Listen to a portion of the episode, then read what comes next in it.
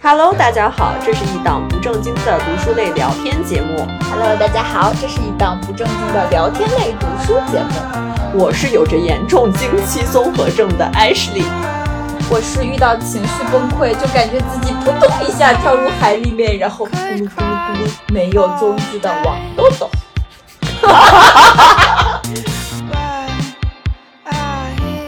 好，今天呢，我们这一期要聊的这本书是有关情绪的。这本书的名字叫做《情绪断舍离》，感觉是一本鸡汤的书。嗯，它的确挺鸡汤的，我不得不承认。因为之前其实有关于那个收纳断舍离的那本书，嗯，我就挺不愿意看的。那本书我没看过啊，我就觉得这些他提供的建议其实并没有什么实践的必要，因为你大不了就是。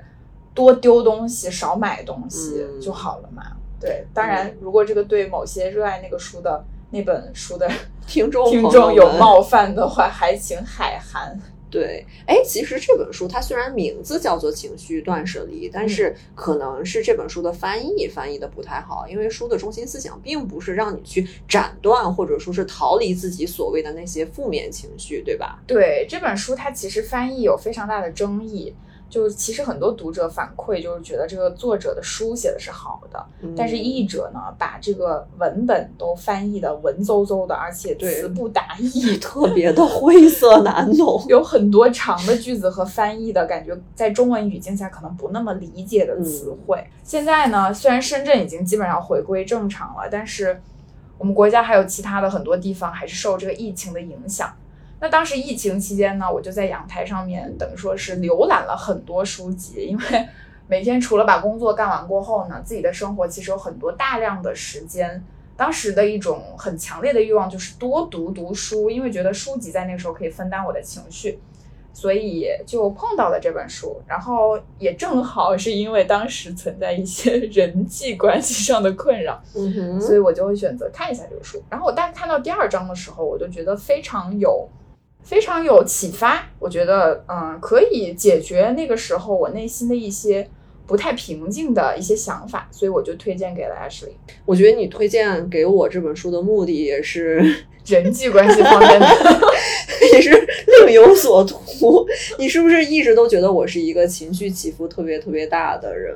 如果常人的情绪起伏是在零到十这个区间以内，我可能就是负二十到。正二十，甚至是负三十到正三十，这件事情我觉得是有好有坏。好的一面就在于说，可能我在感受快乐的时候，会比正常人感受的快乐的程度更加的强烈。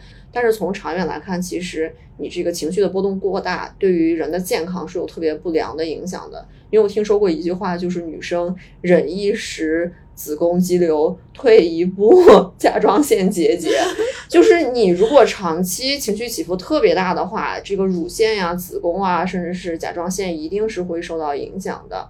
然后我又想到，我之所以情绪波动这么大，不是没有原因的。一方面可能的确是我的性格问题，另一方面它也是遗传。就我爸爸他的情绪波动就很大，他本身就是很急躁。在我小的时候，就因为比如说我摔破了一个杯子，或者说我某一个数学题我没做出来，我爸爸真的就可以马上就是变脸，大发雷霆。我小时候很长的一段时间，我对我爸爸都是属于那种很敬畏、不敢接近的。一定程度上，甚至是我影响到了我在刚毕业或者说是刚工作了以后，接触一些年长的男性，我在跟他们的人际交往过程当中，我会不自觉的会联想到一些我和我父亲的相处模式，情绪掌控的呃无力感。是会影响到你周边的人的，就是不光这个事儿对你自己的身体不好，其实你也会破坏掉，比如说家庭的气氛啊，然后跟共同事在一起，整个这个办公室的气氛啊，也会让整个那个气氛一下子就变得特别的压抑。嗯，对我其实也是在这些年的时候，我意识到了在原生家庭当中，我父母的情绪给我带来的不好的影响。现在看父母有时候对一些事情的表现，觉得还是挺可怜的，就很想抱抱他们。嗯，哪怕是他们对我，比如说在婚恋上啊，或者在工作上啊，有很多很多的建议，我觉得现在看来的话，其实已经不适合现在的这个社会环境和解决问题的方法了。但我还是选择去耐心的去倾听他们吧。就是也是去理解一下他们。嗯，所以你在就是比如说父母在给你一些在你看来已经不符合当下这个社会环境的建议的时候，你会有一些烦躁、不耐烦，甚至抵触的情绪，对吗？我觉得我的本能是一定会的，嗯但是当我意识到，就是人的主观能动性其实并不是完全来自于家庭，就我不能把我现在所有的好的、坏的都归结于我的原生家庭，我还是得在我过去成长的这个过程当中，我有自己的成长才可以。所以，当他们给我一一个事情的反馈过后，我觉得我无法接受的那一瞬间，我可能会情绪爆炸。但是我一旦能够冷静下来了过后，我一定会按照我自己认可的一种态度去处理这个事情。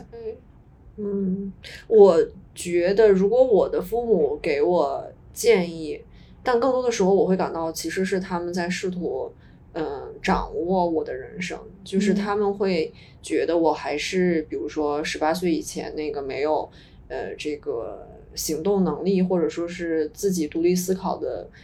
能力的这样的一个小孩儿，所以说他们会不由自主的把自己的意识强加在我的身上，然后当他们给到一些建议的时候，会激起我内心的叛逆或者是反叛。就比如说，也许他们的建议是对的，也许在某些客观角度来讲，他们的说法的确是有道理，但是我会就是想要对着干。对，嗯，但是你可以从两个方面去理解这个事儿。第一个就是他们养育了你这么多年嘛，对吧？他们也不是嗯教育学家，也不是很有经验的学者，他们不知道把孩子作为一个就是独立的或者是一个单独的个体去尊重。他可能会觉得，他可能在某一个阶段，他会觉得你就是他的属于他的一个产品，对，衍生品，对，他可以控制你的发展方向，按照他所期待的这个路径去走。他也需要经历一个过程，去意识到你是一个独立的人，你有你自己的意识。我们现在这一代意识会比较强点，但是在父母那一代当中，他们可能会觉得还是比较传统的，就是一个孩子，他完全是由他的家族、他的家族的环境所塑造的。嗯嗯，他们的控制其实是一种他们本身的局限，但这个局限其实是我们很少能够改变的，我们就去尊重这种差异就好了。对，说到这个情绪，我也观察到，就是在跟我父母相处的过程当中，有的时候他们说的很小的一句话，或者做的很小的一个举动，比如说放在我的朋友身上，如果我的朋友跟我说的这句话，也许我会置之不理，会觉得就无所谓，完全不放在心上。但如果这句话是我妈妈跟我说的，就比如说我去年过年回家的时候开车，然后开车的时候，因为那辆车是我爸妈的嘛，我没怎么开过，我不太熟悉那个车型，而且的确我好长时间不上路，我的确是有点紧张。嗯然后他就在旁边先是叹了一口气，唉，这样的一声，然后他就说说你这个样子怎么怎么买新车？你这样子怎么上路？嗯，就是类似于这种责怪或者说是对我能力的质疑的这样子的话。但是当时我的就非常的上头，我那一秒钟我就觉得我我的脸都红了，就是怒发冲冠，所有的血都涌到了脸上。我当时甚至就是差点冲动，就是马上刹车，把车就停在路边。我就不想开了，就想把那个钥匙直接就是扔给我妈，就说好，我不开了，你开吧，你这么会开，那你开好了。嗯就你看，就是我怎么处理这样的情绪，如何学会在这样的，尤其我觉得是亲密关系、亲子关系里面处理自己这种特别上头的瞬间，就很关键。嗯，首先我觉得阿姨确实有点做的不对。你是站在我这一面的，对不对？对，我觉得首先要你，你本来就没有怎么开过车嘛，对不对？你在这块儿本来就没有经验，你是一个拿拿驾照不久的一个新人、新驾驶员。对，那这种情况下肯定是要鼓励啊，因为本来新手上路就是需要勇气的一件事情。对，我是不是就很委屈？我就觉啊得我好惨呀，就是被你这样说。当然，可能我我的确是是我开的不好，这个是情有可原。但是你这样子来讲我，就是他是其实是有带着情绪来说这件事儿，我就很接受不了。对，你是觉得在这个嗯反应下，他的这个语气下，其实是一种对你能力的质疑和对你的嫌弃。对，是的，来自亲妈的嫌弃。对，就这种完全能够理解你，因为我自己在学着开车，就是自己独自上路的时候，我是要给自己很足很足的心理建设建设，对不对？我告诉自己，你是最棒的，你今天迈出了 勇敢的第一步，然后就会就会鼓励自己去做这个事情。对，是会的。但是我妈一直对以来对我的一个教育方式都有点类似于虎妈。嗯如果她觉得我对开车这件事儿，呃，稍微有一点抵触，嗯她就会无时不刻强迫着我去开。就是即使是我那天，比如说我发烧刚好，或者说我。呃，情绪不太、不太、不太那么高涨，他也会说说不行，你现在必须得去开这个车，就由你来开。你以后你要应对的场景会很多，你不要每天都想说你开车的这个场景都是风调雨顺、万事俱备。哦，我知道了，你妈妈给你那种感觉就是物竞天择，适者生存存那种。是是的，所以你也许能理解我为什么是一个情绪起伏这么大的人。嗯，You are not alone，一个家族都是这样的。对，就是我们家的人都是这样的。我爸爸他很早就是在过他自己想过的生活，嗯然后这种情况下呢，他有的时候就对外界发生的事情可能评判的这个参考就会相对少一些。他在遇到一些情况后，他首先就是炸毛，全在家里走来走去，走来走去炸毛，然后这个时候就会加重我妈妈和我的焦虑。嗯，就从小其实就是这样子的。后面我发现我妈也会跟他一起焦虑，两个人就开始相互走来走去，走来走去。这个时候最焦虑的就是我。然后我现在的话，我我一般习惯性跟他们说一些事情的时候，我首先说，你先不要急。我说爸爸，你先别急，你先深呼吸，慢慢的跟我说。我就会觉得，首先把他的情绪，相当于说像把它抚平，嗯这个是最重要的一件事情。然后呢，我才能够用我的理解和我想传达的意思跟他有效沟通，不然的话，他就会不停的在那里，就像一个反应堆一样，他在不断的不断的反应。嗯然后你就看到面前的这个人，他他自己内耗其实也很重，他的情绪给他的内耗带来的非常非常的重，但是他并没有解决任何的问题。我会觉得在了解、自我理解这个问题上，我可能是我们家庭当中这个觉醒会比较强的一个人。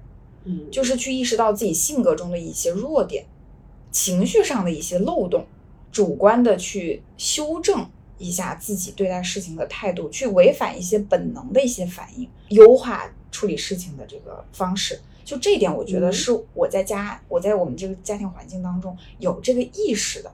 嗯，但我可能会发现，哦，不管是我的父母也好，还是我们的家族成员里头的其他的长辈也好，因为同龄人现在我们交流都不多哈，所以不知道他们的一个成长。但是我觉得观察到的长辈的这个情况，整体看来就是大家没有这个意识，大家嗯表现的其实都还是比较趋于本能的对事情的一个反应。对，他们过去是什么样，他们现在还是什么样。然后刚刚我们说到的其实是关于家庭环境啊，对。但其实，在工作当中跟或者是在生活当中跟情侣、恋人、跟朋友，哪怕跟一个陌生人、街上的陌生人，可能你都会突然有一种情绪，突然获得一种反馈，然后影响你自己的心情。嗯，特别是工作这一趴，我超级无敌想要聊。嗯在嗯工作的场合，我刚工作的那几年，我一直都在试图当一个就是没有情绪变化的所谓的职场的工具人，甚至我那几年会认识到，会会觉得啊，就是被洗脑，被一些所谓的，比如说公众号上的观点洗脑，说如果你在这个工作场合表现出自己的真实情绪，你就是一个没有职业素养的人，或者说你就不是一个成熟的大人。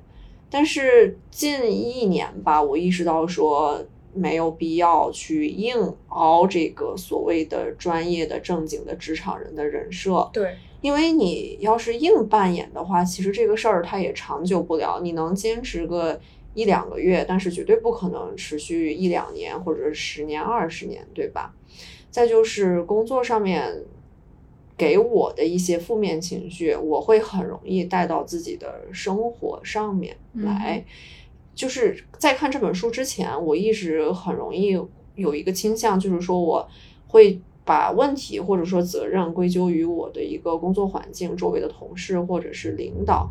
后来我想通了一件事儿，就是有很多问题其实是来源于我自身或者是内心。嗯如果我没有办法解决我内心或者自身的这一趴问题，就算是我再换工作、再换城市、再换职位、换领域、换老板、换同事，也解决不了任何的问题。是的，嗯，我我的感受就是在工作上面，每天因为我的工作内容会见到很多人，嗯。我的情绪其实很大程度就取决于我的工作成就感，来自于我跟比如说跟某个人的见面，我们谈话内容，我觉得是有成果的，或者是我会觉得我今天的表现很好，是来自于别人对我的评价评价，比别人对我的褒奖，或者是别人对我，就是像我的老板说啊，那个王豆豆是一个非常有能力这样子，就这样子的评价会使得我。会会对我的心情的影响非常非常大。对对对，我也是这样的人。嗯我特别需要，比如说我的领导在口头上，或者说在形式上，比如说薪资待遇上，给到我正向反馈。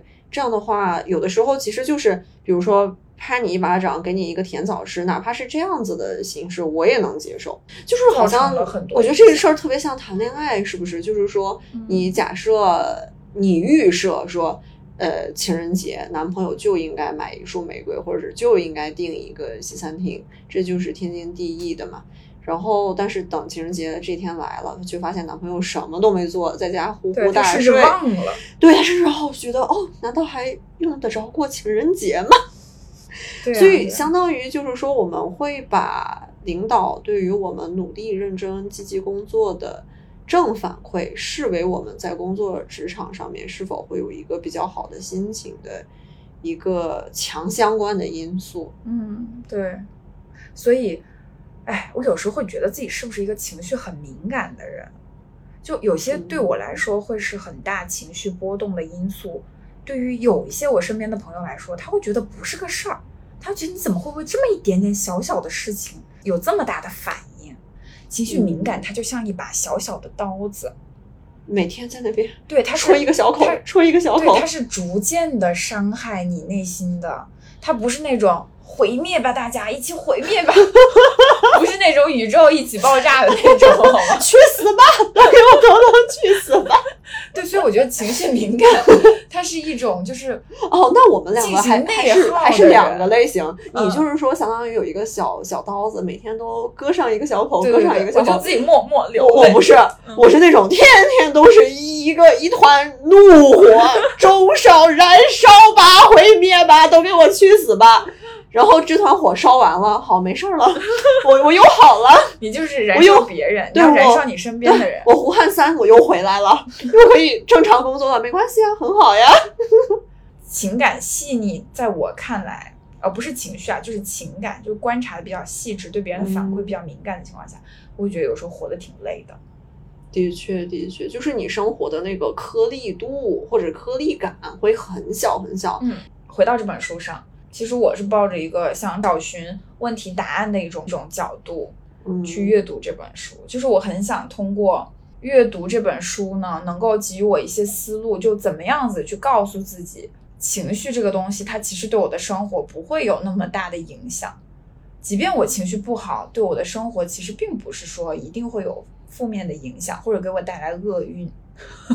嗯，我也觉得能够在阅读这个书的过程当中，能够获得一些启发的吧。这个书它里面有一个第一个观点特别好的是什么呢？是嗯它首先说情绪本来就是有好有坏，你有开心的时候、不开心的时候、抑郁的时候、生气的时候，所有这些好的一面，那当然我们就是尽可能的去享受。但是当你有负面情绪的时候，你也要接受说这个是很正常的。再就是当负面情绪来的时候，你没有必要说要硬给自己塞一些鸡汤，然后硬给自己打鸡血，硬让自己处在一个特别开心或者特别高涨的这个模式下，而是要学会让自己就是待在这个坏情绪里面，就是跟它共处一段时间。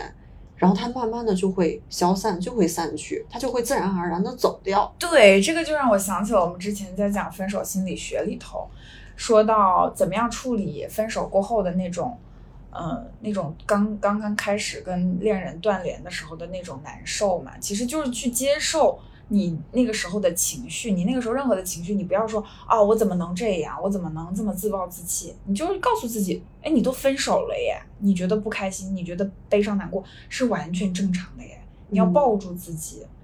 但是呢，这个书当中他说的，我觉得他应该是这个书的中心思想。其实你的感受是一线的感受，这个是对的，但是你的这个感受的前提，千万不要因为是外界给予你的这个评价，或者是给予你的反馈，让你有这种感受，而是你对事情的判断应该集中于你自己对这个事情的理解。嗯，你对这句话是怎么怎么解读？这个就相当于是整个，我觉得这本书它它那么那么老长，对，它有六百页，但其实我们就可以用一句话来概括，就是说你有任何的情绪问题的时候，你不要向外看，不要在外面找借口，你就是看清自己的内心，知道自己的内心是怎么想的，就完了。那你怎么怎么举个例子吧？这句话它看似简单，对，它其实很复杂。很难。其实嗯最难的，比如说你在处理一切人际关系的同时，最难的就是明白自己内心到底想要什么。嗯，这件事情是最难的。我觉得，比如说我想要去知道我父母想要什么，比如说他们想让我成为一个什么样的人，想让我做一个什么样的女儿，我会很容易的给出这个答案。或者说，我想知道我的老板希望我变成一个什么样的员工，我也很清楚这个答案。嗯但是我自己内心，我究竟想要做一份什么样的工作？什么样的工作能够给予我安全感、成长感，还有这种呃所谓的社会价值？我暂时没有一个很清晰的答案。而且情绪控制本来就是一件很难的事情。你比如说，嗯，你的身边的朋友给你了一个很不好的一个反馈，比如说表现出来好像嫌弃你是吧？表现出来对你不是很友善，嗯你这个时候你你的自然而然反应就会觉得，哎，为什么？凭什么呀？你是我朋友哎，你怎么能这样对我，对吧？会觉得生气。但这个时候他告诉你，就按照这个情绪断舍离这个思路，就是你要去想，别人他对你的态度不好，是因为你不好吗？你的朋友对你不好，是不是因为你不值得？我首先去分析这个事情是不是这句负面的这个评价，它可以改变的。他说我不好，对吧？这个事儿我觉得你做的不行，那是不是他评价这个不行，就是真的不行？嗯我是真的不行吗？我是真的那么糟糕吗？就会首先，哎，这个值得去想一想。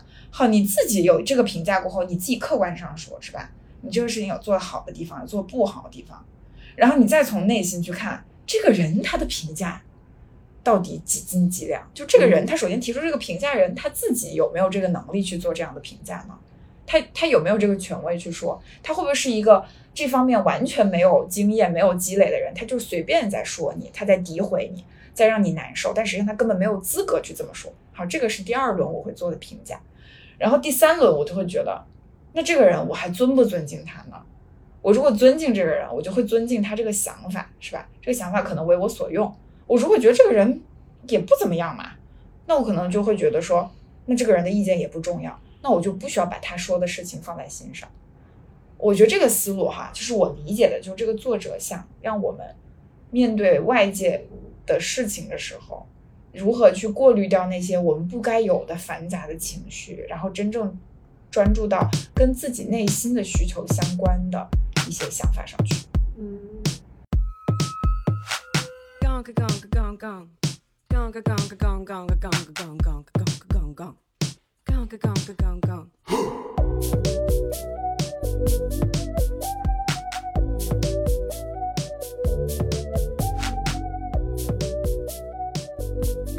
现在问题来了，你知道吗？因为我的母亲大人高老师明天就会降落深圳。就是他这一次来深圳很突然，我一直想要明白，就是他嗯。此行的目的究竟为何。就是要催你他表面上说：“哎呀，我是来陪你试驾呀，看看有没有什么合适的小车车可以买哦，给你看车呀，这次是我妈高明之处就在于有利益交换。她给我找了一个非常冠冕堂皇的理由，说：“哎呀，我就是为了你给你消费升级呀、你看妈妈对你多好。但是呢，这个车也不是白送给你的，这个女婿有没有选好啊？” 我觉得真哎，的不能碰瓷儿啊！怎么讲呢？你在深圳买个车，不是还得摇号，还得拍牌，嗯那想找个女婿，你觉得找个女婿比这个有车牌哪个更简单，哪个更难？你新能源车呀，新能源车不考虑一下吗？你不用排牌儿的那种呀。可干嘛给自己制造这么多难题呢？是先把车就是搞到手再说。生活已经够难的了，对吧？就是啊在其他这些事情上有捷径，咱们就走。对，哎，所以阿姨真的对你就是今年要结婚这件事情，她是给你定下 KPI 吗？他没有给我定 KPI，但是我妈妈在怀疑我是不是身体或者是心理有问题。嗯为什么单身了这么长时间都没有一个男朋友？就我妈现在心态就处于说，我不管你找给我找不找结婚对象，那你至少先给我有一个恋爱对象。啊，你先谈着。对，就是以此证明我是身心健康的。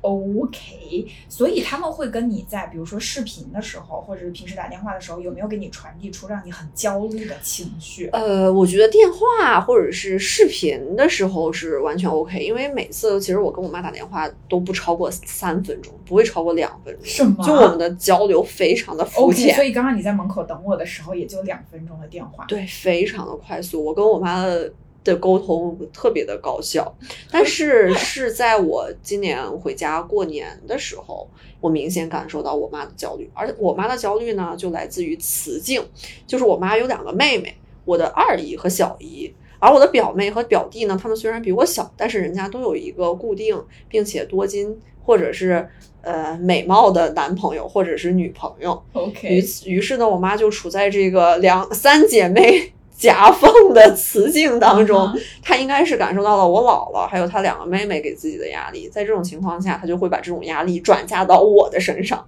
嗯，那那我跟你处的情况相似，但又有不同。就是我妈妈这边也是三个姊妹，但是因为我是家里老大，我也是家里老大呀，而且我跟我弟弟妹妹年龄之间差距很大，就是有有个至少就是他们如果现在结婚，那真的是早婚的那种。啊，所以呢，现在就压力还这方面压力还没到我头上。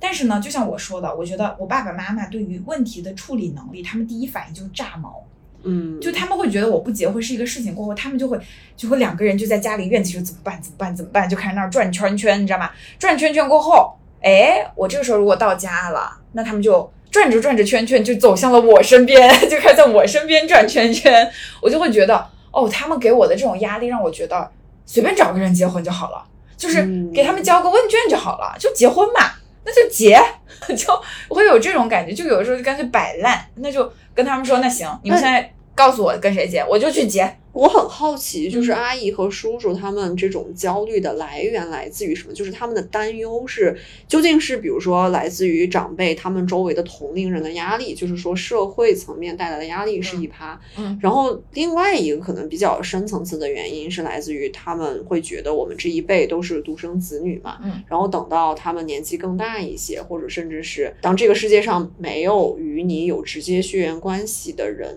的时候，嗯他们会很担心你接下来的养老问题啊，或者说是这个情感上面的支撑啊，这方面的诉求会落空。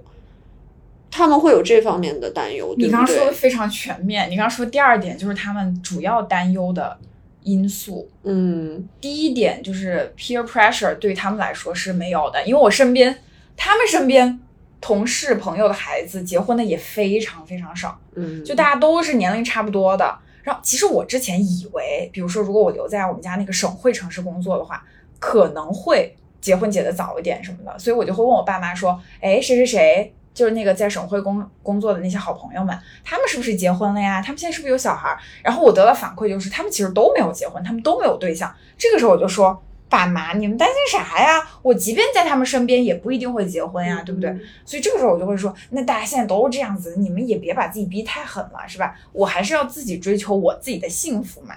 好，这个时候第二点，你要说第二点就来了，他们就会说，你凭什么觉得你今后就会幸福？你凭什么觉得你不结婚你就会幸福？你凭什么觉得你在三四十岁的时候你一个人能过得好？我们已经三十岁了，灵魂四舍五入我们已经三十这是灵。魂拷问我，那我当然是不知道，因为我现在也不是三四十岁，我也不知道我到时候会会不会过得好，是吧？这种就是无解的问题，这种就是把家庭矛盾放大的这种场景。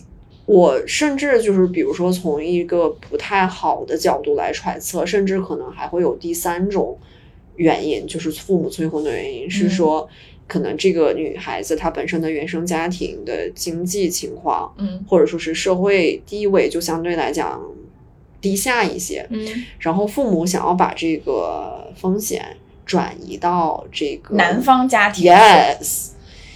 嗯，这种还好，我在想说还好，就是我父母，比如说催我去恋爱或者催我去结婚，肯定不会有第三个层次的原因。嗯，我觉得第三个层次原因其实也并不少见，嗯这种不少见，因为其实，在传统家庭，包括我们相对封建的这个或者说是就是这样子的说。三四线、呃四线或者那种小小一些的城市，嗯，嫁女儿也许的确就是为了转移风险吧，对，本来不就是有共说摊风险。招商银嗯行和建设银行这样子的区别吗？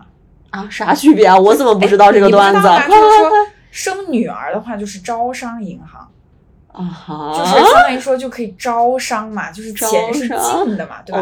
然后生儿子就是建设银行，就要建房子，要建高楼大厦，呃要我的天呐，这都是什么物化女性、物化男性的说辞 对，反正就有这个说法，就会？OK，说我这还是第一次听说，就说是。哎，你你有你有你你老婆生孩子啦，呃，然后那嗯可能那个就说哦是招商银行还是 建设银行就是一个隐晦哦的指代性别的一个说辞。这样子，嗯哼嗯，那我们来说一下，就是当父母催我们谈恋爱，或者是催我们结婚的时候，我们应该怎么处理？我们应该怎么样按照情情绪断舍离的思路来对心灵建设？是的，嗯，就是我会嗯，先分析一下，就是我妈妈的，比如说她这种嗯焦虑的情绪，或者她这种诉求是来自于哪里？比如说我分析出来，它就是来自于我二姨或者说是我小姨的身上，嗯那我只能转移他的注意力啊，对吧？就是让我妈去旅游，继续发展她的兴趣爱好，摄影，尽少的在家里待着，尽少的跟我小姨二姨接触。那这样的话，他这个心思就不会只放在这一件事情身上，那等于说他的这个焦虑情绪就会被转移，就不会到我这儿了。嗯但是第二个，比如说他焦虑的原因在于说，真的是忧心我以后，比如说养老问题啊，然后我的一个嗯、呃经济压力啊，或者说我的身体健康以后也没有人再来照顾我啊。第二层面，那我怎么办？我只能强身健体，我只能努力挣钱啊，对不对？我觉得根源就在于穷，嗯，就是担心你穷，担心你没有钱。那没关系啊，他把他的遗产给我就好了呀。他想，那我的我自己不用啦。你妈妈讲，那我自己不去旅游就啦，就继承继继承遗产就好了呀。你这个想法很危险。我爸妈早就跟我说了，我不结婚的下场就是断绝父女关系，他们没有我这个女儿了。好狠呐、这也太狠了！我我我知道这肯定是他们气话，就是我爸跟我说过一两次这样的话，然后我后面我就会跟我爸说，我说爸爸，你现在气头上，你不要说这种伤害我感受的话。我说你说这个话过后，你待会后悔的，你先别说。但是然后我爸就我爸就说没什么好说，挂，然后啪，这电话挂了。但是我相信你父母，嗯他们肯定也接受不了你选择一个根本不爱的人结婚，因为结婚的结婚只是一个手段，但是目的不是幸福嘛。就是如果不会通往幸福，哎都是跟他们说过的，啊哈，说过说过说过，全说过。但是问题就是，我爸妈说，婚姻就是这个样子，婚姻就是双方的退让和妥妥协是吗？婚姻就是磨合，婚姻哪有爱情那么美好？婚姻哪一天到晚的就是嗯卿卿我我，这个呃浓情蜜意、浪漫满分？就是你要相信，要过日子啊、人要沉到日子里面去。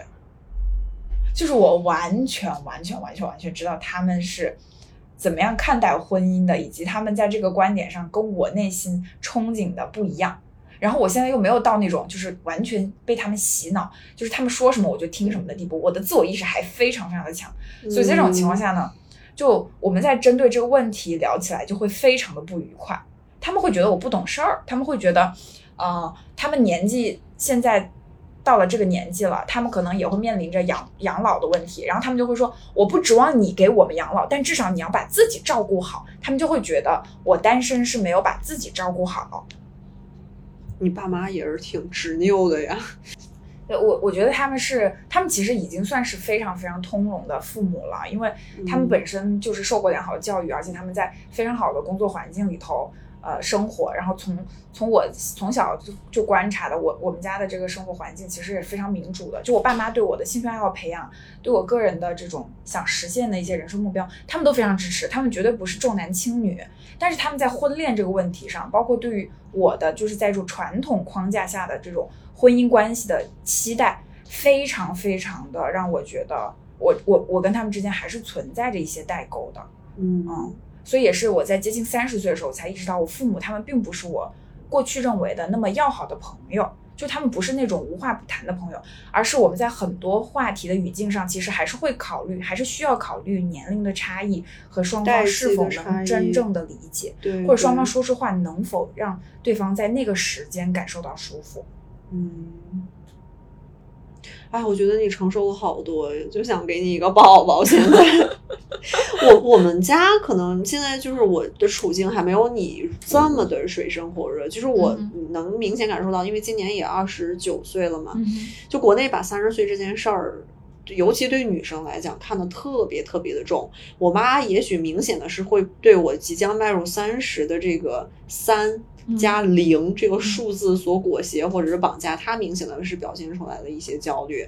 但是我爸爸就还好，我爸爸一直，嗯，觉得无论是恋爱啊还是结婚啊，就是我究竟爱不爱另外一个人，或者说我究竟跟另外一个人在一起能否真正的快乐更重要一些。婚姻。只是一个手段嘛，就是一个也不能说是工具吧。也许婚姻就是通向幸福的这么一个过程，就是一个对，就是一个途径。嗯，那我完全我也赞同说，你结婚就是两个人过日子，就是不是需要说那种天天浪漫呀、情话呀，每天都是玫瑰啊。我从来我也不这样想，也不敢奢求呀。对，咱们也不敢奢求。我还是在这方面，我觉得我想法还是挺落地的。嗯哼，但是。就是过日子，每天都要花很多的时间跟另外一个人在一起。那么说，找到真正能够携手走过这一辈子的人就很关键了。肯定不是说从大街上随便找一个男的就能携手走进婚姻，就更需要慎重了。那怎么办呢？我们怎么处理？就是在这个问题上，可能两代人之间是两代或者三代人之间的差异呢？有人就是选逃避嘛。就是先先冷处理，就父母一提到这件事情，哎呀，今天天气不错，爸爸，我们去吃个什么吧？爸爸，我又给你新买了一个按摩椅。有人就是选回避，那有人可能会跟你一样，就是先把父母的这个情绪安抚好，把毛先捋顺了，然后再慢慢的给他们去讲，慢慢的渗透。有人可能就是会跟我一样吧，就是我先采取，嗯，怎么说？就是我，我会觉得好，那你们既然让我这样做，那我就答应着，我先做，我也尝试，对吧？先先先稳住阵脚。但是究竟这个鞋穿在自己身上合不合适，还是由我来决定。嗯，我觉得我过去跟你现在这个状态是一样的。嗯，但是呢，逃不过就是快到三十岁的时候，爸妈的这个 DDL 来了，你知道吧？就是他们会让你说，哎，你这个。试运营了一段时间，运营了，洽谈了，沟通了一段时间，试运营了。这个到底这个试用协议快到期了，要不要正式购买呀？就会有这种时间上的紧迫，这就会是造成第二轮的冲突。嗯嗯，就是你比如说你在这个试运营期间哈，不是那么顺利，他们就会觉得，哎，是不是你这个产品本身质量有问题啊？对，就跟我妈怀疑我心理或者身体我都有问题。所以就没有达成。哎，你可以说是那个男的的问题啊。哎，对不对？说不懂得包容。你说你呀，还是娇气了，豆豆呀，你还是娇气。对对对对对我和你的爸爸，对对，我和你的爸爸把你培养成现在。对对，我妈也经常会说，还是让你娇气了他会说说你你是你自己太挑剔，或者你自己本身的毛病太多，你不懂得包容。就是说，哎，你自己有多好呢？你总是在说别人不好。然后我有一次我我真的很走心，我就跟我爸妈说，我说爸爸妈妈，我在跟你们说反映我恋爱当中的问题的时候，我是希望你们能够站在我的这一边，去替我的未来考虑，是吧？我在没有跟这个人走入婚姻的时候，我发现他的一些问题，你们帮我分析分析，而不是说我把我观察到的我的感受告诉你们过后，你们告诉我不要关注这些感受。你跟这个人之间只需要包容彼此，两个人共同的过日子。这种我的感，我我就说，你们让我的这种感觉就是，你的女儿什么都是错的，那你告诉我，就是对方男孩你什么都是对的你觉得什么哪一些点是你嗯的底线？就是你完全如果触及了这些点，你就不能包容。你自己心里知道吗？就是用情绪断舍离这种这个书的思维嗯思路来分析的话，我觉得就是这个人，他要愿意跟我共同拥有美好的生活，就是我们对美好的生活的定义是一样的。但你这个就很虚呀、就你无法量化化是吗？对呀、那就是我想住宽敞明亮的房子，我想有我想有稳定的家庭生活。我们两个人各自有喜欢做的事情，以及我们在消费观念上非常相似，我们不至于会被同样的一个物品的购买而产生巨大的冲突。嗯，然后我们的社会地位是相对高的，是受到外 外人瞩目的吗？我的天呐，那那我那我知道你为什么单身至今的原因了。那的确这个要求也不低啊、我就觉得我觉得在深圳就是一个最普通的中产的一不个需求。是啊，在深圳能满足得了你这种这种想法的男人，我觉得也就是百分之十到二十吧。你以为是大多数没有，其实是极我跟你说极少数。对对对，真的是极少数的群体能够满足。所以嘞，所以嘞，我就我就活该那个我父母给我不是，说，我觉得姐姐妹可以更更努力一把。除了除了让你更努力一把，我也不知道应该怎么办了。嗯，那你呢？嗯，你说就是我的原则和底线问题吗？嗯首先，我觉得这个经济层面上，就跟我还有我们家，你肯定是势均力敌吧。我一直说的就是，我们家不是开慈善机构的，我也不想去精准扶贫。哎，你这或者说是或者是这些？我在什么组织工作呀？你想想。对我虽然在一个 NGO 工作，天天做这种这个无私奉献的事儿也就罢了，在工作时间内做无私奉献的事儿也就罢了，但是在这个亲密关系里面，我可不想精准扶贫，就听上去是自私的，但是听上去是呃命的好不好？对，但是 你从内心出发，你愿意吗？就你愿意找一个穷小子吗？太穷了不行，因为这个就很多方面就谈不起。潜力股呢？潜力股你潜力股我觉得可以啊，潜力股可以，但是消费观得一样。我现在我连潜力股我都懒得搞了。我看出来了，I can see that。啊，这段剪掉，这段 必须剪掉，我不能不能不 no 剪 no no no no no no，没有啦，就是我没有那么的世俗啦，只是说，我觉得经济基础或者说是之之前的一些经历背景相似的人沟通起来，大家的时间成本都会大大的去节省。当然，你要。认识一个人，了解一个人是要花时间去了解的，这点我并不否认。就除了这个经济层面以外，我比较看重的点，首先肯定就是人品，就这个人他的本质是什么样的，人品当然是最关键的。，对对，就没有人品，你有再多的钱也都是零，人品才是前面的那个一，后面再多的零也都是零而已。然后对方，比如说跟我有没有一些共同的兴趣爱好，然后我们的三观是否相符，这个也是我很看重的。再就是，呃，我最近还新学到了一个词，叫做伴侣的服从度。嗯呃，我不是说说哦，哦，难怪你今天有跟我说对我今天有问你这个问题嘛，OK，就是我不是要求说在这个恋爱关系当中一定是哦大男子主义，女生就要服从这个男孩子，一定什么一切以她老公或一切以她男朋友的话为准。我也不需要一个二十四孝、三十二孝男朋友，对对对什么事情都是我说什么他就是好好好，对对对，是是是，而是说我觉得这个服从度是双向的，是嗯互相的。嗯如果说一个人他嘴上再说爱你、喜欢你，但是你任何小事，小到比如说今天想去吃一个牛排，大到明天想要在南山区买一套公寓，这样的大大小小的事，这个人他都需要跟你 battle 一番，你都要跟他花生活里面很多的时间和精力去争论这些事情。我觉得，那他我没法跟他结婚呐，就他不能作为一个我的婚姻结婚的对象。好，那这个时候我要插插入一下关于这个书当中说的东西了。嗯就是我们刚刚说到的，就是如果跟一个人相处的时候，是有很多很多情绪的触角可能会被对方给激发，对吧？这个就会让我们本身在这个关系当中就很被动，我们的情绪完全是依赖于对方给予我们的反馈，能不能达到我们的预期而形成的，对对吧？那这种情况下，我们就不会幸福。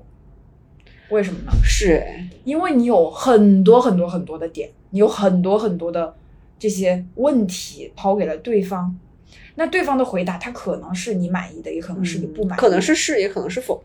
那你每天就是都在猜盲盒嘛？对你每天都情绪都会被对方给予你的反馈给影响，嗯，是吧？那你就不可能是一个幸福的人，因为你幸福的人一定是满足于现在的情况的。那满足的出发点就在于你知道你自己面临的是什么。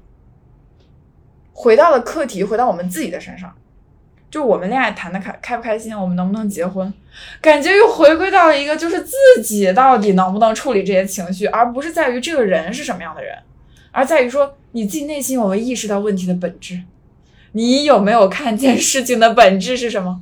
不是因为男生做的不好，而是你自己没有想清楚、想对，就是自己没有想清楚自己到底要什么。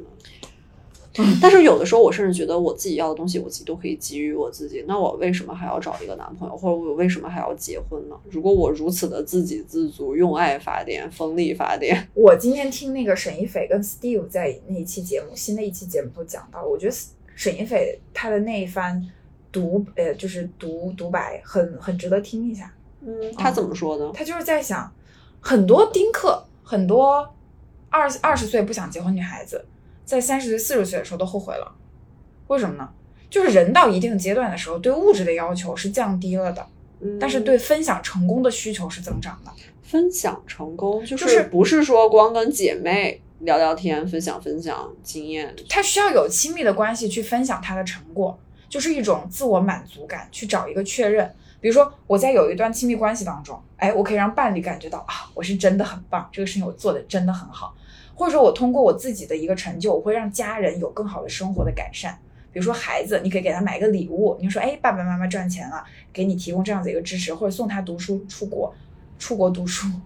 对，就这些东西，它会是一种你在精神上的，在这个社会上找到了一个位置，然后给予你一个精神的反馈，而可你把这些你所得到的东西去奉献出去，因为人的幸福是来自于奉献，奉献，对这点我很认同。对，所以就是，所以他说这句话特别触动我，因为我觉得他是作为一个长辈嘛，他是作为一个年长于我们的一是的。个同样的女性，而且是一个学者，那他说的这些话话，我就会非常的听进。是的，对这这句话的确给了我一些灵感，因为我之前在思考亲密关系，我都是在想说，哦，这个人能够给予我什么，嗯就或者我能从对方身上获取什么，我能在他身上学到什么，但是。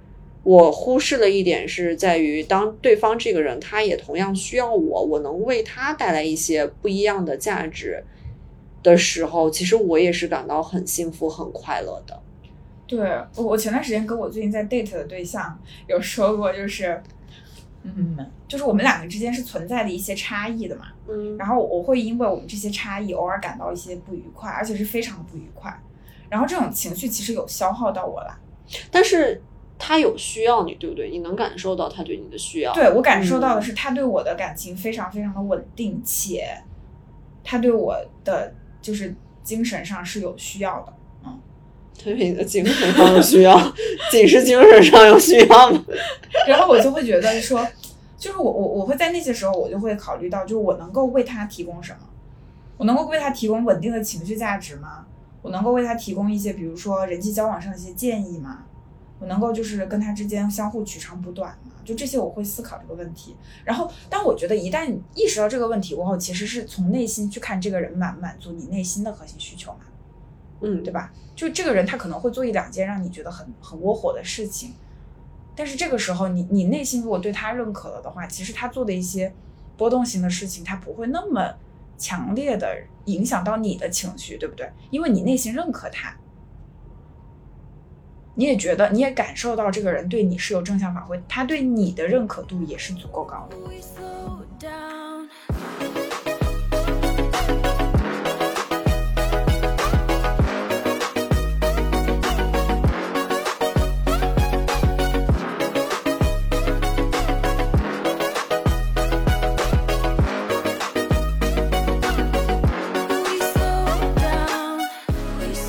你能接受长时间跟一个经常处在消极或者是比较坏的情绪里的人当朋友、做恋人，或者是成呃，这人如果是你的同事，你能接受得了吗？亲密的关系一定接受不了。同事我觉得可能是可以的，嗯，但是好朋友应该不大可能，恋人免谈。是不是说的很绝？很明确呀、你这个自我认知 非常的完善。对，免谈。嗯，因为我觉得同事的话呢，就一起共事嘛。一起共事，我觉得如果他比较容易有负面情绪，我会觉得哦，这人还挺真性情的。就他把一些我不敢讲的话，一些我不敢流露的表情替我表现出来。但是，比如说在一个环境里头，你这个同事非常负面，一天到晚你说公司这个不好，公司那不好，哦，你就会觉得你在这儿待着干嘛呢？是吧？你天天被他烘托出一种你在一个很没有未来的、很没有前景的工作环境里嗯工作，嗯，就不开心是，而且我还甚至觉得这人他城府挺深的，嗯也许他就是在我面前走。对表现出这样，其实他内心又想的是另外一套。对，对。然后好朋友的话，我会觉得我会，我会逐渐的，就是疏远他，对我会觉得我要保住自己内心的阳光的情绪，因为曾经哈，我高中的时候，我有一个很好的朋友，他那段时间他遇到了一些精精精神上的一些问题，哦，心心理问题。嗯，然后呢，我就会觉得他每天他的每天表情都会非常的沉重，皱着眉头啊什么的，然后呢，嗯，情绪很不稳定，然后你跟他在一起相处你就很压抑，到后面就不想跟他做好朋友了，也没有想着去拯救他，就是慢慢的就觉得跟他在一起好累啊，就不轻松嘛。嗯，就没有办法去做朋友了。那谈恋爱更是这样，谈恋爱结婚，那谁不想开开心心的过生活？难道身边有个人告诉你说，我是一个不会快乐的人？那我为什么要跟他在一起啊？烦死了！嗯，我觉得呢，也许有的时候向对方展露一些你的，比如说负面的或者消极的情绪，嗯其实是对对方信任的表现。对，如果我在你的面前，就比如说，哦，豆豆，我每天我都过得特别好，我今天发生了这件好事儿，明天我又做成了那件事儿，你会不会觉得我这个人其实我生活的很不真实，或者说我只想给你表现出来我生命中好的那一面？对呀、就像我们发嗯朋友圈，我们只发快乐的事情，对，其实这是很不真实的一种表现，这其实还是一种人设。是的。但我真的只发快乐的事情。嗯，就我觉得快乐是，我也不喜欢那些记录嘛但实际上生活当中有很多不快乐或者我情绪很 down 的时候，那个时候我就没有发朋友圈。我是这样看待负面情绪这件事的，就是它可以作为一个推进两个人关系的一个呃切入点或者是突破口，但是你不能让这种负面情绪成为一种常态。嗯，对，它其实就是一种负的外部性，你给外界造成了一个负的影响。那谁都是喜欢好的嘛。你对你你你到影响到这个外部性，影响到破坏掉它的时候，那这身边的人就都离离开你了。嗯，嗯，好 sad 哦。我突然荡了起来，这个气氛，这个录音室的气氛突然荡了起来。但是很难去控制啊！你怎么说？你如果真的一个人他很难受，他情绪真的很 down，他就看不到事情的积极的面，那怎么办呢？这本书它就是说，让你 OK，当你很荡的时候，你就待在这个游戏里面，嗯你就待在里面，你就接受说生活它就像是一个过山车一样，你现在处于这个低谷，你就不可能比，也许不会比这个现在更低了，但是这个过程中它总会有上去的时候，你就一直相信说它一定会有上去的时候就好了。对对，我刚刚对破音了。对，刚刚是这样子的。他书里头说了一个专门的一个标题嘛，就是痛苦都只是暂时的。嗯呃，我觉得意识到痛苦是暂时的这个事情，其实不是那么确确定，因为有时候你在一个痛苦当中的时候，你会觉得，哦，怎么日子这么难熬，时间这么难熬。但是我想抛出一个问题，让你去联想一下，你觉得自己快乐的时间长吗？就是你的快乐，它会是一直存在的吗？啊其实也不是稍纵即逝。快乐都是稍纵即逝，即逝，但是我们如此如此的向往它，那为什么我们会认为痛苦会一直一直存在呢？嗯，它其实也只是一种情绪，对不对对？所以你觉得快乐它快，快乐它过去的很快，你觉得快乐它过去的很快，同时悲伤、痛苦它也可以过去的很快。嗯，而且我一直都很认同说，就是这个世界上它什么东西都是分成正反阴阳两面的嘛。就如果你不经受过痛苦，你又怎么可能能感受得到快乐呢？就我们一直都说哦，周末我们很开心，到了周五的晚上，我们就可以有自己的时间，很开心。然后一到周日的晚上，我们就变得很 emo，然后因为明天第二天要上班。但是如果你从周一到周日全都不上班，在家里待业，那么你的快乐你也感受不到，然后这个上班的痛苦也感受不到了呀。对，就是痛苦让我们更加能够意识到，快乐它是来之不易的，是需要我们去珍惜的东西。情绪这个东西是每个人都需要接受的，都要去经历的，起起伏伏。你觉得狂喜，或者你觉得，狂喜，我想起我们俩跳尊巴那会儿，我狂喜，我太开心了。对，就那个时候的短暂，同时也就是意味着你悲伤的情绪也可以稍纵即逝嘛。那就在负面的情绪当中的时候，你也不要太担心它嗯会对你有多大的影响，因为你情绪好，情绪不好，其实你还是你，对不对？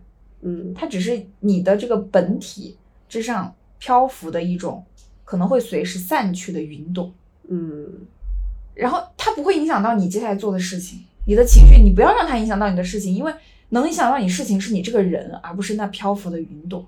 嗯，你看这个意境就出来了。你好意识流啊。然后我觉得这个书呢，它其实说的东西，哎呀，差不多我们都已经说完了，是吧？他说的，他还说到一点，就是情绪是情绪，你刚才也有提到，但是情绪会影响到你的观点，从而观点又会再进一步去影响你的行动，就是这这一系列它都是环环相扣的嘛。可能我们所要注意的就是说，不要让情绪去很大范围的影响到你的观点，并且在你情绪很上头的时候去采取一些非理智性的行为。嗯哼，嗯，对。啊，我又想说一下最近的这个对象，他在狂打喷嚏。他的口头禅就是“豆豆，你不要冲动，不要冲动，不要冲动，不要冲动。豆豆，我们不要在生气的时候说出这样的话。”就是你会跟他放狠话吗？我我我就会，我会，我我我会说，你这样子在做是在慢性谋杀我，你是在谋杀我呀，你知道吗？我会这么说。哦，你这个用词还挺重的哎，我以为你会说哦，你是在谋杀我们的感情，你在消磨我们的感情。No no no，谋杀我，你怎么有你有点有点被迫害妄想症哎，大姐，这这这能播吗？可以播可以播，为什么不能播？就是你为什么我感觉他不是在消耗你们的感情，而是在谋杀掉你？因为我觉得我的要分析这件事情。我的情感在被受到消耗，就我会觉得我失去了，我我失去了积极应对生活的力量。就我会觉得我很多精力本来不应该想这个事情的，但是就因为他的存在，我开始想这些事情了。我会觉得他在消耗我，他在消耗我这个这个闪闪的跳动的火苗。但后面其实意识到这个东西其实是我自己的欲望了，就我自己对事物的欲望，我对这个世界的理解给予的反馈，其实它根源是在于我自己的需求，我自己的期待。嗯那一旦他达不到我的期待，我就会觉得是他的问题，我会觉得我们之间不合适。嗯然后这种感情，它会这种感情的这种波动，它会让我反复去思考，那你我之前不是也有问你这个问题吗？如果说你们两个人在呃对方的期待中间取一个平均值，嗯，如果他能够达到你的这个平均值，那你会开心吗？你会满意吗？哦如果连这个平均值都达不到的话，那我劝你就赶快别耽误时间了。对，我会我会觉得他有如果在一个 benchmark 上的话就可以，OK，那还是可以先还是有的谈的，还是有的谈的了解 着洽谈对着点，那还是可以洽谈。在双方友好会晤的当过程当中，啊、还没有达到这个谈碰谈谈判谈崩的境地，对崩掉的这嗯种场景。我发现一个很有意思的事情，就这个书它虽然告诉我们啊，我不能从外界的反馈中看待问题，而从自己内心真实的需求，理性的去处理你的情绪，然后给予最公正的一个做事情的一个判断标准。这个时候我就看到有一些书评说，唯心主义救不了猝死的大厂对对对对对，员工它很很唯心，这本书真的非常的唯心。他就有一种就是单方面吧，让你用一种非常非常善意的角度去理解这个世界。就是说，哦，你转变变一下你现在的思维，世界又美好明亮了起来。对不是别人的问题，就是你自己的问题而已啦。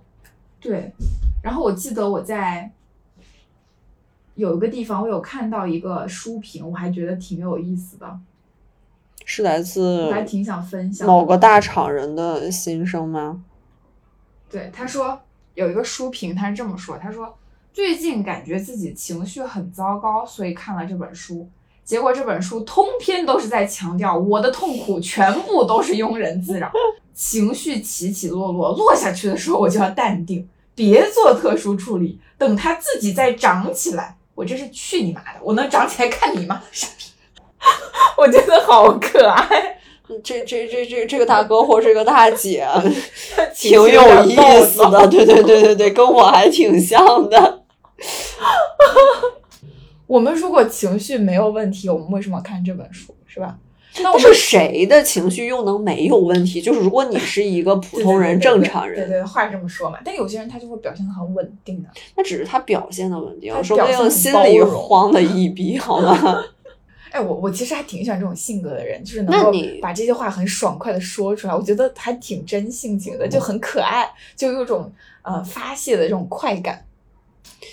就有的人，也许人家的性格本来就是叫什么呀？就是喜怒都不外露，对，不是不是，就哦喜怒不外露，或者比较内敛，或者说哦，人家可能就是修心修身养性，嗯每天念念经、吃吃斋、冥想冥想，整个人都非常的平和。这种人可以活一百多岁，嗯但是我会觉得这样的人就是缺少一些血性，就缺少一些少年感。对就跟这样的人在一起是很佛，感觉整个人就处在那种很一切世界祥和的大作的状态，但是也没有什么意思呀。就这种人会很无聊，对对对对对，就会比较无聊，就像一个活得像一个八九十岁的老年人那样，又我觉得没有没有我们年轻人身上这种冲劲儿。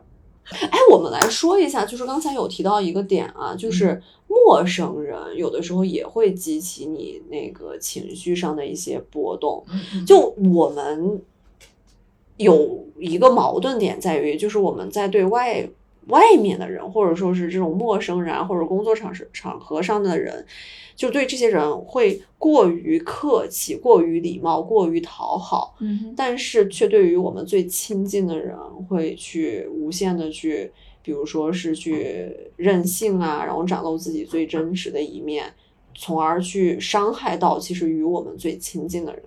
嗯你觉得是否要把这两个关系反过来？就是说，我们对于陌生人，也许有的时候不需要那么客客气或者是礼貌，反而是对自己亲近的人，应该更多的一些表演或者是包容。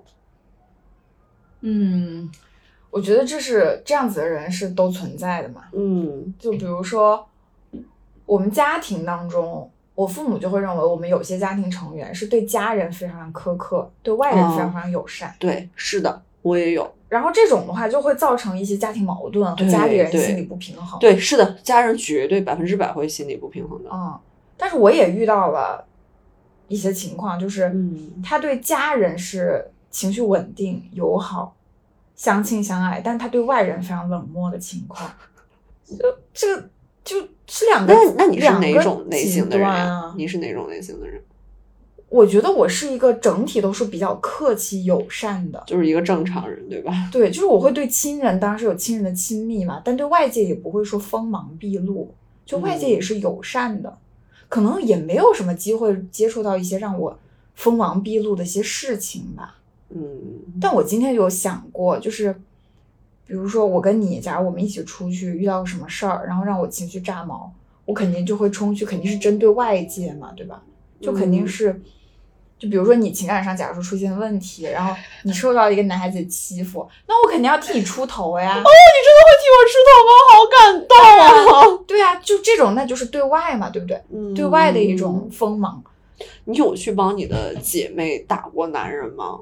我没有打过我我也没，有打过。但我有就是背地里就是就是告状这个男的，告状就阴着害他，对。，OK，哇，你还做过这种事情啊？对啊，哦，我我的姐妹好像没有，就是蠢到需要我去替她们出头，就暂时还没有发生了。嗯，OK，OK，我的话，就刚才我问你这个问题嘛，我我自己有思考过，就是我究竟是一个什么类型的人。我我我我反思一下自己啊，我发现我反而是真的是那种，就是越跟我远的人，我会对人家越客气，越滴水不漏；但是与我越亲近的人，我会有的时候会比较任性，或者所谓的就是作吧。嗯，你这不就是那种还挺讨厌的，就让家里人很有意见的那种，在外面毕恭毕敬，毕恭毕敬，在是一家个里非常好的孩子，在家里就无法无法无天。我从下午三点开始等你来，喝了杯麦片，开始研究外星人。书上说光速是不变的，虽然也没解释清楚为什么。我想是用另外一种方法阻止我逃出宇宙吧。那你呢？有个小偷告诉我，只要再喝四杯你就来。我居然信了。我把所有的求知欲和好奇心都放在你身上，但从没想过要我去年体检的时候，我我知道自己是有甲状腺结节的，就是这个问题是我在二十一还是二十二岁查体的那年就查出来了。嗯但是还好，因为每年都会去拍 B 超，它也没有什么变化，嗯而且而且是双侧的嘛，就这个东西它并不会呃往不好的结果上面发展。嗯然后呢，我就去年体检，我又我又我又问这个给我检的医生，我说这个东西怎么办？因为我从二十一岁就有，现现在也已经七八年了。我说它没有消退，但是它没有增增大，但是它也没有消退。你被蚊子咬了个包，哦，是吗？嗯，你要不要涂点花露水？没关系。对，就在那儿。然后那个医生 他就非常平静的跟我说说。甲状腺结节那就是小小姑娘的情绪问题，你不要多想就好了。嗯，然后他紧接着又补了一句，他说：“像你这个年龄的小姑娘不多想，那也不太可能。对我有一次有一段时间我去看中医嘛，呃，不是有一段时间，就有一次去看中”医。哦哦，然后那个中医给我把脉，那个老中医给我把脉，把完脉过后就说：“小姑娘，你的心思很细呀、哦，他究竟是中医还是算命大他师把脉，他说你想的有点多，多啊，思虑过度。嗯，就这能把出来吗？就是嗯，很神奇。对，我就觉得很神奇的一件事儿是什么呢？是哦，我们这个年龄二三十岁的小姑娘容易思虑过多，容易有情绪的波动。嗯，那难道等我们到了我们妈妈爸妈那个岁数，就是四五十岁、五六十岁，我们就能平和了吗？不，你的思虑就拧成了一根绳子，它在某种程度上它又变简单了。我我瞎说的，反正我就觉得，可能那个时候就淡定了一些吧，人成熟了一些。就你见过的事儿也多了，吃过的亏也多了，，对，知道哪些事儿是自己这辈子都可能完成不了的了，干脆就别有就认命了，就接。受吧。然后有些事儿嗯觉得自己能冲冲笨一笨的，那就已经笨到了，就 that's it。哎，我突然觉得，就这本书它的主体意思，是不是就像那个范仲淹说的“不以物喜，不以己悲”？他好像就这意思，那就出家吧。这本书就是劝导我们，真的。我前段时间我就想说，在云南找个尼姑庵，我就躲到里面，我出家当个尼姑好了。我真的就是这样，我就能做到不以物喜，不以己悲了。但是你特别希望别人能够注视到你，就是希望，希望你能够就是在 T 台上走路的那个样子被别人看见。但你到那儿就没有就了。尼姑那个，我可以成为什么最美网红尼姑，怎么样？这个抬头给我。好吧，那今天的节目我们就聊到这里喽。希望大家都能够做自己的情绪的主人，我们不以物喜。不以己悲。也许下次大下一次大家听到我们的节目，我就已经在尼姑庵大理的某个尼姑庵 青灯古佛了却余生。好的，就这样啦，拜拜拜拜。拜拜。时间抓住了我缺陷，想让它快靠边，别让我瞬间几句迷人的危险和最叛逆的发言，完美配合你出演在黑白之间。哦哦，难道没有爱心就不够完整？告诉你我是暗物质的本身，好几次你和都。